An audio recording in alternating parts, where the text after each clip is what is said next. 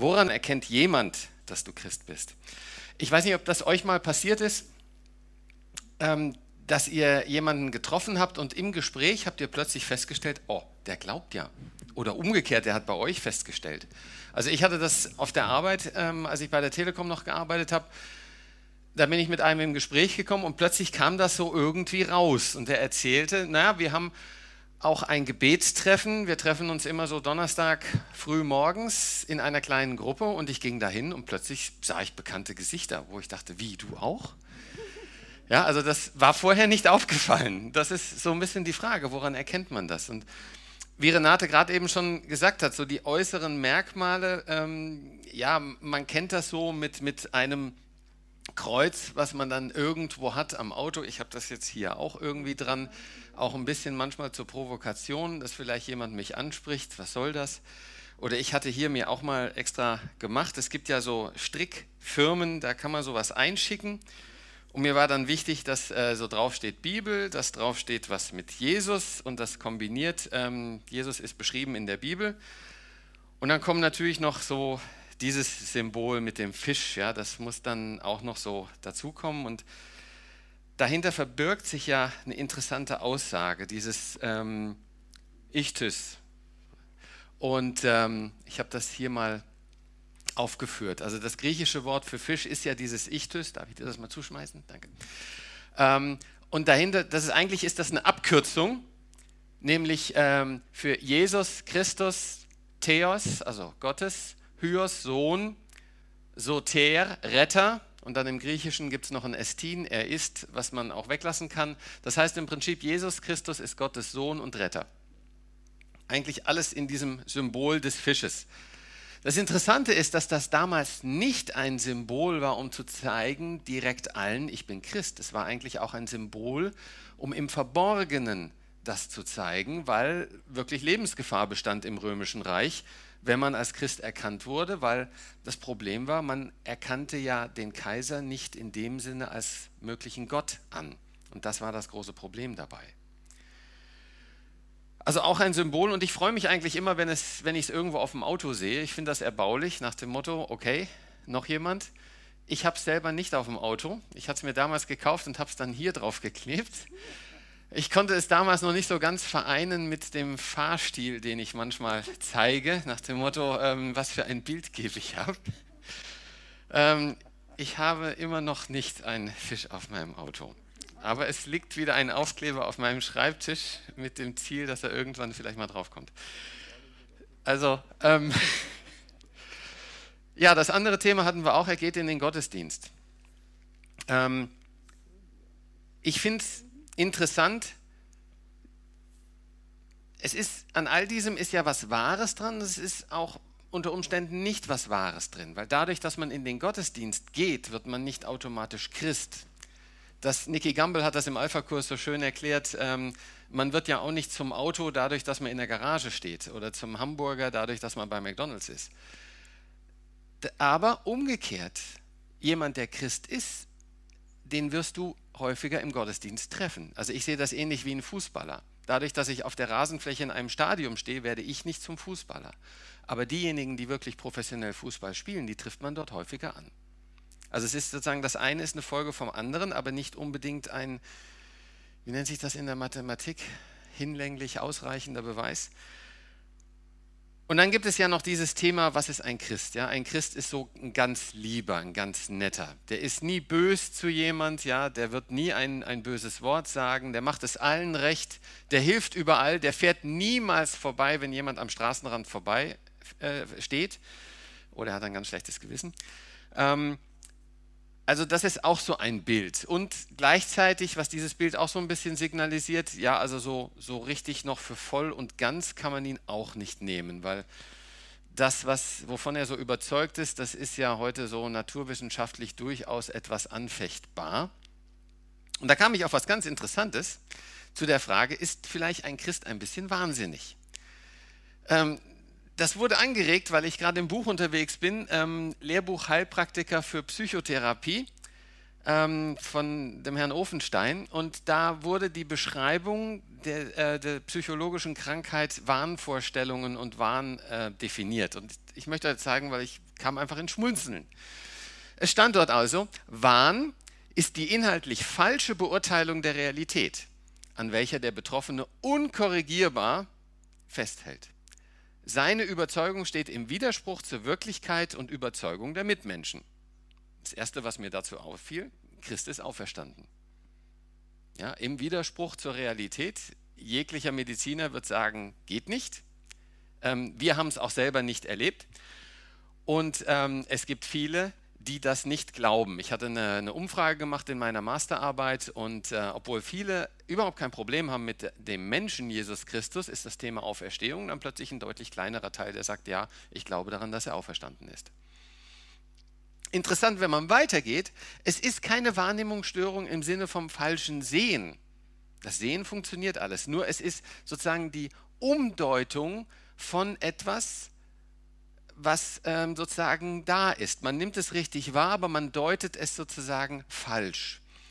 Und wenn wir sagen Gottes Bewahrung, sagt vielleicht jemand anders, was ein Quatsch, Gott gibt es eh nicht, also bist du nicht bewahrt worden, du hast einfach Glück gehabt. Ja, und das, was der Christ macht, ist einfach immer wieder eine falsche Deutung, weil er alles auf Gott hindeutet. Also könnte man durchaus sagen, er leidet unter Wahnvorstellungen. Und ähm, ich fand dann noch sehr speziell für den Pastor oder den Prediger, ähm, da gibt es die Wahnarbeit. Äh, bei Wahnarbeit arbeitet jemand seinen Wahn mit Hilfe von Erklärungsansätzen, logisch und scheinbar logischen Verknüpfungen systematisch aus. Ja, das ist, was ich hier versuche zu machen. Ich versuche es zu erklären. Also betreibe ich hier mit meiner Predigt Wahnarbeit. Ich fand es ganz interessant oder lustig. Ähm, natürlich muss man auch aufpassen bei dem Ganzen, weil in gewisser Weise können wir Christen wirklich realitätsfern werden? Und das war auch interessant bei dieser Umfrage. Ich habe gefragt, warum glauben Sie, dass so wenig Leute in die Kirche gehen? Und ähm, ein, der zweithäufigste Punkt, der gesagt wurde, naja, das, was da erzählt wird, hat für mich einen geringen Nutzen, eine geringe Aktualität und ist realitätsfern. Und das ist heftig ein so mehr im Mittelfeld stehender Begriff. Das ist ein ziemlich trauriger Haufen. Ähm, man darf ja da überhaupt keinen Spaß haben. Gibt die ganzen Gebote, man muss leise sein, ja, man darf nicht lachen und alles so, was so dort an, an Rückmeldungen zurückkam. Und das war interessant, weil es gibt schon eine frühere Aussage aus 1885 von Friedrich Nietzsche, ähm, der das auch beobachtet hat. Er sagt, die Christen müssten mir erlöster aussehen, sprich etwas fröhlicher oder glücklicher. Bessere Lieder müssten sie mir singen, wenn ich an ihren Erlöser glauben sollte. Also auf mich macht sozusagen, sagt Friedrich Nietzsche, der Haufen nicht jetzt gerade etwas aus, die begeistert sind von dem Ganzen. Also gehen wir dem mal nach. Sollte ein Christ wirklich glücklicher sein? Und da gibt es auch einen schönen Psalm dazu, den Psalm 1, der ja steht, glücklich ist, Punkt, Punkt, Punkt, Punkt. Und dann kommt sozusagen in Vers 3, dieserjenige, also der glaubt, ähm, er gleicht einem Baum, der zwischen Wasserläufen gepflanzt wurde. Zur Erntezeit trägt er Früchte und seine Blätter verwelken nicht. Was ein solcher Mensch unternimmt, also im Prinzip alles, das gelingt ihm. Ist doch toll. Klingt so nach diesem Thema Wohlstandsevangelium wenn du richtig glaubst, dann gelingt dir alles, dann ist alles super, nichts geht kaputt, du hast auf der Arbeit Erfolg, du kannst dir viel leisten, dein Leben gelingt hier richtig prächtig. Könnte man daraus ausdeuten. Und ich meine, wir sehen das in gewisser Weise auch schon, muss ich von mir zumindest auch ganz einfach sagen, dass Gemeindewachstum so etwas ist, wo man darauf achtet. Wächst eine Gemeinde, dann ist das toll. Schrumpft eine Gemeinde, hm, wir machen irgendwas falsch, vielleicht auch glaubenstechnisch. Und wenn man nach Amerika einfach schaut, es gibt dort wirklich Gemeinden, die sind gewachsen ohne Ende. Also Willow Creek oder Saddleback ähm, oder dann ähm, die, die Church in New York, die Redeemer Presbyterian von Timothy Keller, sind im Moment so drei richtig große, einflussreiche Kirchen. Und wenn man von äh, Rick Warren, also von Saddleback in Amerika, von dem ich sehr viel ähm, mir anhöre, weil ich ihn auch unheimlich mag von seiner Art, ist so ein Typ, mit dem man wirklich zu McDonald's gehen kann und einen Hamburger isst. Ähm, der hat mal angefangen mit seinem ersten Gottesdienst, wo er einfach wild eingeladen hat in einer Stadt, wo er gerade angekommen war. Da kamen 200 Leute. Nach einiger Zeit war er bei 2000 Leute und hat seinen Gottesdienst noch im Zelt gefeiert. Er hat selbst mal beschrieben, nach dem Motto, du gehörtest zu unserer Gemeinde, wenn du wusstest, wo wir das nächste Mal Gottesdienst feiern, weil er immer irgendwo Räume gesucht hat, wo die Leute reinpassten. Es war immer irgendwo anders. Und du musstest selber rausfinden, wo muss ich hin. Heute ist er bei 22.000, die sonntags kommen, beziehungsweise im Moment durch Corona natürlich nicht, macht er viel online. Ähm, aber das ist doch eine Wahnsinnsgeschichte und so gibt es einfach mehrere Gemeinden und in Deutschland gibt es das genauso. Das heißt, irgendwie spielt sowas schon mit rein, so schon auf den Erfolg zu schauen und das irgendwie so verbinden. Wie ist das verbunden mit Glaubens, mit Stärke, mit seinem Segen und so weiter. Nun gibt es eine ganz andere Geschichte vom Bruder Andrew, der Gründer von Open Doors der war ja unterwegs im Osten, um dort auch so Bibeln zu schmuggeln und zu verteilen. Und der kam 1960 plötzlich mit einer Gruppe von Christen im Gespräch und berichtete so von, dass er in Holland, wo er ja herkommt, da könne er einfach über den Glauben sprechen und es ist eigentlich kein Problem da. Und die anderen guckten ihn etwas an und sagten, wie gehst du dann eigentlich mit dem Bibelvers 2 Timotheus 3,12 um? Alle, die in der Bindung an Jesus Christus leben, werden Verfolgung erleiden. Du hast damit anscheinend kein Problem. Und er kam in Erklärungsnöte für sich selbst auch. Weil er sagte, ja, ist schon irgendwie verrückt. Wenn wir das einfach so können und überhaupt kein Problem damit haben und sogar alles gelingt, ist dann was schief gewickelt, wenn ich das in der Bibel lese. Und das geht ja weiter, das ist jetzt nicht nur der eine Vers, wo, wo Asaf in dem Psalm 73 ist ja auch recht berühmter Vers, sagt, ähm, wie er sozusagen in, selbst in Probleme kam, als er sah, wie es denen, die sich überhaupt nicht um Gott kümmern, dass es denen so gut geht. Also sozusagen genau umgekehrt von diesem Wohlstandsevangelium. Und Jesus Christus verkündet uns das definitiv. Weil ihr euch zu mir bekennt, werdet ihr von allen gehasst werden. Steht im Neuen Testament von Jesus eine Aussage. Ja, das, sind, das sind Verse, die das wieder in eine ganz andere Richtung drücken. Und nun, warum erzähle ich euch das alles, was dann so widersprüchlich ist? Ich möchte einfach deutlich machen, es ist nicht so einfach zu sagen, so ist ein Christ, so ist ein Christ. Ich kann das nicht einfach an äußeren Zuständen, wie Renate vorhin auch schon deutlich gesagt hat. Und ich kann das nicht an dem Erfolg seines Lebens sehen. Es kann jemand Christ sein, der hochgradig erfolgreich ist, Firma Deichmann zum Beispiel. Es kann jemand Christ sein, der im Gefängnis sitzt. Alles möglich. Also wäre die Frage, woran mache ich es fest? Dann möchte ich einen neuen Ansatz machen. Und zwar möchte ich diesen Ansatz anhand von ähm, Epheser 1,13 machen. Und zwar, dort steht ein wirklich zentrales Merkmal drin, wo sagt, wenn jemand zum Glauben kommt, dann gibt es auf alle Fälle eine Sache, die passiert. Er wird nämlich ausgestattet mit dem Heiligen Geist.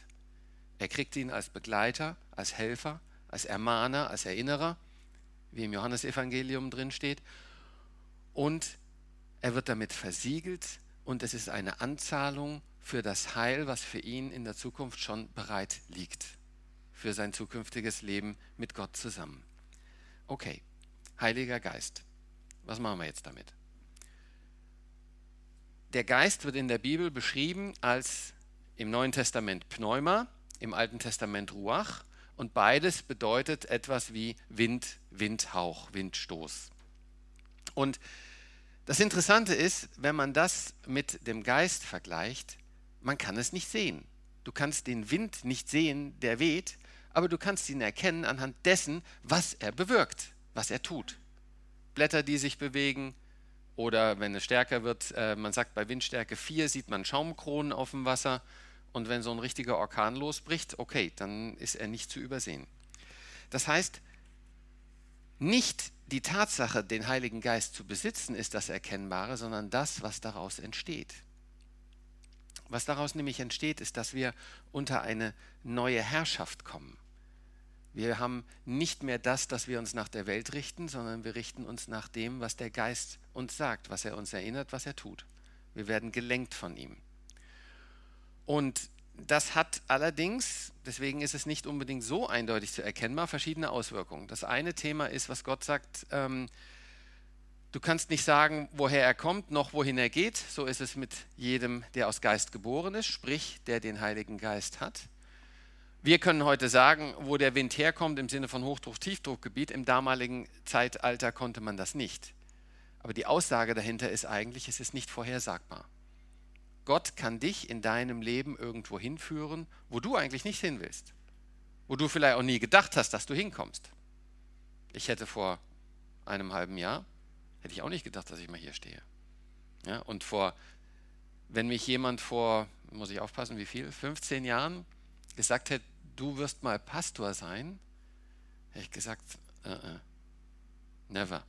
Also es können wirklich Sachen im Leben passieren, die man so nie geglaubt hätte, die dann plötzlich wahr werden. Und das Interessante ist aber auch daran, dass Gott auch ganz klar sagt, so wie ihr euch das Leben vorstellt, wie es abläuft, wie es sein soll, das ist nicht unbedingt das, wie ich mir das vorstelle. Wenn ihr euch von mir lenken lasst, werden durchaus passi Sachen passieren, die vielleicht ihr gar nicht so wollt, die ihr auch euch nicht so vorgestellt habt, weil seine Wege anders sind und es wird durchaus auch etwas Großes sein, was er macht, aber es kann für andere sehr unverständlich sein. Für die Juden ein Skandal, für Nichtjuden eine Dummheit. Leute werden nicht verstehen, warum ihr so handelt, weil sie einfach von anderen Sachen geprägt sind in ihrem Leben, weil sie unter einer anderen Herrschaft stehen, weil sie ein anderes Denken haben und auch eine andere Wahrnehmung der Realität. Dieses Wahn, was wir vorhin hatten, dieses Umdenken dessen, was ich wahrnehme, dass ich es Gott zuordne und nicht irgendeinem Zufallsprinzip, das sorgt schon dafür, dass ich mich auch anders im Leben verhalte.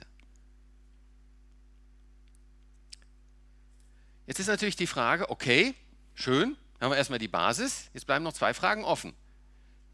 Ähm, eine Folie zu schnell, ich wollte das erst nochmal zusammenfassen, richtig? Weil die Frage ist, wie kommen wir auf dieses Segelboot? Vielleicht seid ihr schon in Gedanken drauf gekommen. Wir kamen ja auf dieses Thema Wind. Wenn du dich vom Wind leiten lässt, dann bist du im Prinzip ein Segelboot. Ja? Du setzt die Segel, Gott leitet dich mit dem Wind und du kannst diese Kraft nutzen. Gegensatz zum Motorboot. So, nicht, dass ihr jetzt Angst habt, das war erst Punkt 1. Ähm, es kommen nur noch drei Folien. Mir hat mal jemand gesagt, mach bitte nicht mehr als zehn Folien. Ähm, jemand, den ich gut kenne und sehr schätze und ich versuche das einzuholen. Ich habe heute elf Folien, ähm, aber dieses Segelboot kommt dreimal vor, das ist schon das zweite Mal, also sind es eigentlich, darf ich zwei abziehen, komme ich auf neun. Ähm, so, jetzt ist die Frage, wie lasse ich mich leiten und ähm, was ist eigentlich die Auswirkung davon, was jemand anders dann sehen kann? Nun, wie ich mich von Gott leiten kann, ähm, wenn ich das komplett ausfülle, dann sind wir bis heute Abend beschäftigt, weil das ist ein größeres Thema mit auf Gott hören und sonstiges. Aber ich möchte euch gerne drei essentiell auch für mich wichtig gewordenen Punkte weitergeben, die recht greifbar sind. Es gibt nämlich dann auch viele Punkte, die werden dann wesentlich komplexer. Es sind eigentlich recht banale Punkte. Bibel lesen. Ich habe es die Woche wieder erlebt. Ich ähm, versuche ja jeden Morgen sozusagen drei Kapitel in der Bibel voranzukommen. Das klappt nicht jeden Morgen und ich lese sie immer von vorne nach hinten und bin hinten angekommen, vorne wieder anfangen. Und ich bin jetzt im 4. Mose unterwegs. Das ist für mich so eines der unattraktivsten Bücher. Wobei ich gemerkt habe, 3. Mose ist das zweitunattraktivste für mich, war schon hochinteressant und jetzt 4. Mose wird auch immer interessanter. Und gerade am Freitagmorgen. Am Freitagmorgen war so irgendwie, ja, die Woche ist schon ziemlich rum. Der Samstag ist maßgeblich belegt noch durch ähm, ein anderes Thema von, von Jugendheim. Und die Predigt für Sonntag steht noch nicht so richtig. Wo nehme ich die Zeit her? Und ich kam schon ein bisschen in Nervosität und ähm, dachte, wie wird das klappen? Ähm, und dann schlage ich die Bibel auf und dadurch, dass ich die zwei Tage vorher schon wegen ähm, Zeitmangel und anderen Sachen nicht gelesen hatte, war ich jetzt wohl gerade an dieser Stelle, wo die Kundschafter aus ähm, Israel zurückkommen zu Mose und berichten, was sie gesehen haben, um das Land einzunehmen. Und sie haben eigentlich alle Angst. Wir können das Land nicht einnehmen, die Leute sind zu groß, nichts geht. Und die Antwort von Gott ist ziemlich heftig. Die Antwort von Gott ist, was muss ich denn noch tun, damit dieses Volk mir endlich mal vertraut, nachdem ich ihnen schon so viel gezeigt habe an Wundern? Und die Frage habe ich persönlich genommen, weil genau das war bei mir auch der Fall. Was hat Gott bei mir in den letzten 10, 15 Jahren alles bewirkt auf meinem Weg, wo ich sagen kann, Wahnsinn. Und warum vertraue ich ihm dann immer noch nicht in diesem Moment, wo ich sage, ich komme in ein Zeitproblem, dass er schon da sein wird und dass es funktionieren wird? Also so viel zum Thema, Gott spricht durch die Bibel. Ein einfacher Text, nicht durch Zufall draufgekommen, sondern wirklich gezielt. Dieser Text war für mich an diesem Freitagmorgen. Und er hat mir geholfen. Bibellesen ist irre. Also wenn man es macht und es muss gar nicht, dass man sich jeden Tag zwingt. Versucht es und ihr werdet merken, da passiert etwas. Es ist Gottes Wort. Gott, wenn ihr wollt, dass Gott zu euch redet, die Bibel ist sein Wort. Einfachste Möglichkeit. Das zweite Thema auch sehr bekannt, beten. Wobei beim Beten gibt es noch eine Spezialität und deswegen habe ich das dazu geschrieben. Du kannst auf zwei Arten beten. Ja, Gott höre, dein Knecht redet. Das ist sozusagen das Bittgebet, was wir ja sehr häufig machen. Und dann, wenn wir am Ende des Bittesehens haben wir Amen und das war's. Stell dir vor, du gehst zum Arzt, beschreibst ihm alle deine Probleme und bevor der Arzt anfängt zu sagen, okay, da müsstest du vielleicht so und so machen, gehst du raus und sagst Tschüss. Ja? Du bleibst sitzen, um zu hören, was er dir sagt. Mach das mal bei Gott. Ja, wenn, wenn du sozusagen deine Sachen gesagt hast, dann darf kommen, Gott rede, dein Knecht hört. Einfach mal in der Stille sitzen, mit Gott zusammen, es aushalten, ob was passiert, ob was kommt. Ein Eindruck muss nicht sein, aber kann. Gib ihm die Chance zu reden. Letzter Punkt, ähm, nicht von der Welt verleiten lassen. Und das ist etwas, wo ich bei mir sofort daran denke, was gucke ich mir an Filmmaterial an, weil ich gerne Filme schaue und in den Filmen wird eine Philosophie vertreten, da wird auch etwas gebracht, wie Hollywood denkt. Und Hollywood hat wirklich, die haben Experten dahinter, Psychologen und sonstiges, die mit ähm, bestimmten Sachen uns auch emotional packen. Deswegen sind die Filme spannend, deswegen sind die Filme auch emotional berührend, weil die sind nicht einfach so geschrieben aus Lust und Laune, sondern da sind auch Nachrichten drinnen. Es sind auch aktuelle Themen darin enthalten, die dort wiedergegeben werden. Es muss eine Person mit Charaktereigenschaft so vorkommen, weil sonst wird die Nachricht XY der heutigen Gesellschaft darin nicht transportiert. Dann ist er vielleicht diskriminierend und sonstiges.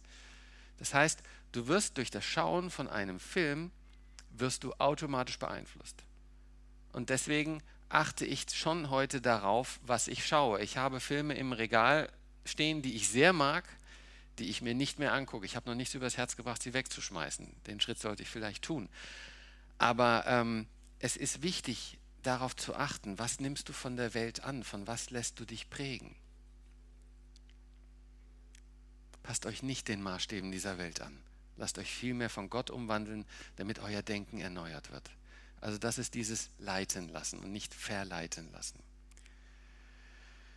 Nun die Wirkweise und das ist so ein bisschen schon fast die, die grobe Zusammenfassung. Also ich hatte nun gesagt, versuch ein Segelboot zu sein, versuch nicht ein Motorboot zu sein. Ja, es ist ein unfairer Vergleich mit einem, es gibt wesentlich schöner und attraktivere Motorboote, aber ich wollte hier auch wirklich darstellen im Sinne von, dass wenn du in einem Motorboot bist, du lebst aus eigener Kraft und das ist dann sozusagen dieses Rudern in deinem Leben. Oder eben du lässt dich vom Wind, von Gottes Kraft vorwärts bringen. So, also Vergleich Segelboot zu Motorboot. Wie bist du unterwegs? Motorboot hat natürlich das tolle I've got the power, ich bestimme, wo es lang geht, ich lebe autonom. Ich will wie Gott sein. Oder Segelboot, ich habe nur eine kleine Kraft und ich habe die Abhängigkeit, dass Gott mir Kraft schenkt. Die kann auch mal fehlen. Und wenn ich trotzdem die Kraft haben will, Gott sie mir aber im Moment nicht gibt, dann kann das auch mal sehr angenehm aussehen. Das Problem ist, wenn ich dann schwach werde, weil ich muss ja immer stark sein, sonst habe ich die Power nicht mehr, dann lande ich in einem Problem, weil ich dann plötzlich eben keine Kraft mehr habe. Ich werde mir meiner äh, Grenzen bewusst. Während bei Gott, ich muss nicht stark sein, denn ich werde ja getragen. Also gerade in meiner Schwachheit erweist sich die Power von Gott als unglaublich wertvoll und tragend. Und damit lande ich dabei, dass in dem einen Fall ist alles erarbeitet und das Leben ist ein Kampf. Und in dem anderen Fall fühle ich mich beschenkt und mein Leben ist ein Geschenk von Gott. Das sind mal zwei ganz unterschiedliche Wahrnehmungen. Im einen Fall, ich muss alles kämpfen. Und das führt als nächstes dazu, dass das Thema ist, ja, dieses Leben ist ja alles, was ich habe und jetzt könnte ich etwas verpassen, jetzt gelange ich in Hektik, weil ich will ja möglichst vieles erleben. Ja? Ähm, wie war das? Äh, Thousand Recipes to try before you die, hat Ulrich Patani mal in einem Vortrag gesagt. So nach dem Motto, du musst alle diese Rezepte probieren, bevor du gestorben bist, sonst hast du was verpasst in deinem Leben. Und wenn jemand früh stirbt, ist das unheimlich unfair, weil er hatte ja nur so ein kurzes Leben. In dem anderen Fall heißt es, nein, ich habe eine Zukunft. Und dieses Leben ist ein Weg dahin. Und wo ich sterbe, ist nur, ob ich früher oder später damit anfange, aber ich erleide nicht einen Verlust. Verlust erleiden die, die noch da sind, weil diese Gemeinschaft dann für diese Zeit aufgehoben ist. Aber ich selbst, es geht weiter. Es ist nicht der große Verlust. Also eben ist genau das Thema Angst vor Verlust gegen nicht, dass ich ohne Angst davor lebe. Aber dennoch habe ich dieses Vertrauen auf Gott, dass ich sage, ich werde getragen, ich werde beschenkt. Während hier kann ich mich nur auf das stützen, was in der Welt ist, und da gibt es leider nur vergängliche Sachen. Nichts hält. Gerade ist unsere Spülmaschine auch wieder kaputt gegangen. Ähm, so, das heißt, das führt dazu, in diesem Thema, wenn ich mich zum Segelboot orientiere, habe ich ein getragenes Leben und ich habe eine gewisse Sicherheit in Problemen. Das sorgt für eine Stabilität in meinem Leben. Das sorgt für eine Ausstrahlung, dass ich sage, mich können Dinge, die in der Welt passieren, nicht einfach so komplett vom Sockel hauen. Nicht, dass ich nicht traurig werde, nicht, dass ich mir nicht auch Sorgen mache. Aber ich verzweifle daran nicht. Während ich auf der anderen Seite durchaus hier an Grenzen stoßen kann. Wenn ich dieses ausstrahle, egal ob ich das mache auf der Arbeit oder irgendwo, wo ich unterwegs bin, in dem, wo ich lebe, dann kann etwas passieren, dass plötzlich jemand, der hier unterwegs ist und in dieses Problem reinkommt, sagt, wie machst du das? Das will ich auch. An dem Punkt können wir Zeugnis geben. Nun ist die große Frage, fühlst du dich so? Fühlst du dich beschenkt? Bist du hier? Das ist erstmal wichtig, bevor du sagst, wie gehe ich mit jemand um, der nicht glaubt? Weil wenn du nicht hier stehst, dann kannst du diese Wirkung nicht haben. Deswegen möchte ich gerne zum Mitnehmen für äh, diese Woche und weiter darüber hinaus mitgeben, dass er versucht, dieses Segelboot zu sein. Ja, vertraue auf Gott, vertraue auf seinen Wind, seine Kraft und versuche das für dich zu nutzen. Bibel lesen, beten hilft dabei, habe ich vorhin erklärt und erkenne dich als Geschenk, als Geschenk Gottes, das er sich selbst gemacht hat und als Geschenk für andere. Weil dadurch, dass du dich als Geschenk und in dieser Sicherheit von Gott weißt, kannst du zu einem Geschenk werden zum anderen, weil du das ausstrahlst und jemand anders sagt, das möchte ich auch. Die FEG in Rapperswil in der Schweiz hat diesen Spruch, beschenkt, um zu beschenken. Und das ist genau das Thema. Fühlst du dich beschenkt von Gott in deinem Leben? Wenn nicht, dann versuche das zu erkennen, indem du auf dein Leben schaust und zu erkennen, was Gott in deinem Leben getan hast, bevor du daran gehst, andere zu beschenken. Es steht extra in dieser Reihenfolge. Erst beschenkt, dann um zu beschenken. Meine Bitte an euch, erkennt wo ihr beschenkt seid. Und dann wird das andere automatisch kommen. Auch ohne ein Kreuz, auch ohne ein Schal oder irgendetwas anderes. Aber erkenne, dass du ein Geschenk bist von Gott an sich selbst und dass du ein Geschenk für andere Menschen sein kannst, indem du dich beschenkt fühlst.